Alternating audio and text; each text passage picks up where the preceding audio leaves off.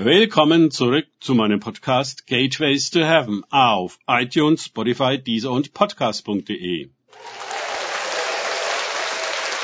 Mein Name ist Markus Herbert und mein Thema heute ist ein Herz voller Himmel. Weiter geht es in diesem Podcast mit Lukas 17,20 aus den Tagesgedanken meines Freundes Frank Krause. Wann kommt das Reich Gottes? Lukas 17, 20. Im Verlauf dieses Abschnittes fragen sie auch noch wie und wo. Hier sind es zunächst die Pharisäer, die es wissen wollen. Und die Antwort lautet, dass es nicht äußerlich, sondern innerlich kommt.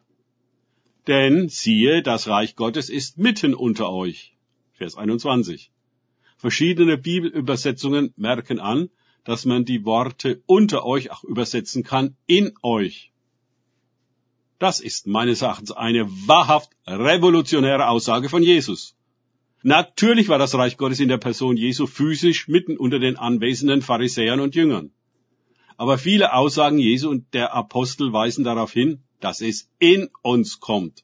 Wie ein Same in die Erde fällt und dort aufgeht und zu einem Baum wird, so fällt die Saat des Reiches Gottes in Form von Worten in unser Herz, wo sie aufgehen und aufwachsen und Gestalt gewinnen das Reich Gottes lebt in uns und wirkt aus uns heraus in unsere Welt hinein. Nicht andersherum. Eine weltliche Autorität arbeitet von außen nach innen. Das Reich Gottes aber von innen nach außen. Die Liebe Gottes wird ausgegossen. Wohin? In unser Herz. Und unser Leib ist der Tempel des Heiligen Geistes. Gott wohnt in Herzen, in Menschen, denn die sind lebendig. Sollten sie wenigstens sein. Die Macht dieses Reiches bzw. dieser Herrschaft Gottes drückt sich vor allem in Eigenschaften, Frucht aus, wie Liebe, Frieden und Freude. Kann das Reich in uns wachsen, wird diese Frucht immer üppiger ausfallen und durch uns die Welt mächtig damit gesegnet.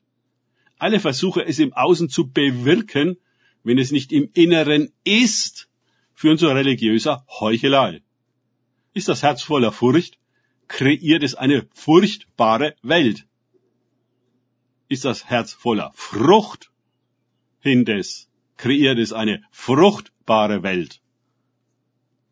Menschen können unter furchtbaren Umständen glückselig sein, weil sie so sind, weil es in ihrem Herzen so ist. Aus einem verwandelten Sein fließt ein anderes Menschsein, ein anderes Tun. Ist das Innere nicht durch die Präsenz des Heiligen Geistes verwandelt, dann wird das Christentum zu einer Religion, wie jede andere. Regeln und Gesetze, Vorschriften und Zeremonien pflastern den Weg, um die unglücklichen und unseligen Menschen dazu anzuhalten, sich und Gott was vorzumachen. Das aber gefällt den Pharisäern oft besser als das Echte. Denn Religion in Kirchen ist kontrollierbar. Das Reich Gottes in den Herzen nicht. In der Religion geht es vornehmlich um richtig und falsch. Im Reich Gottes jedoch geht es um ein fruchtbares Herz. Das zu begreifen ist meines Erachtens die wahre Revolution. Denn das Reich Gottes besteht in Gerechtigkeit, Friede und Freude im Heiligen Geist. Römer 14, 17. Danke fürs Zuhören. Denkt bitte immer daran, kenne ich es oder kann ich es? Im Sinne von erlebe ich es. Erst sich auf Gott und Begegnung mit ihm einlassen, bringt wahres Leben und Gerechtigkeit, Frieden und Freude im Heiligen Geist. Gott segne euch und wir hören uns wieder.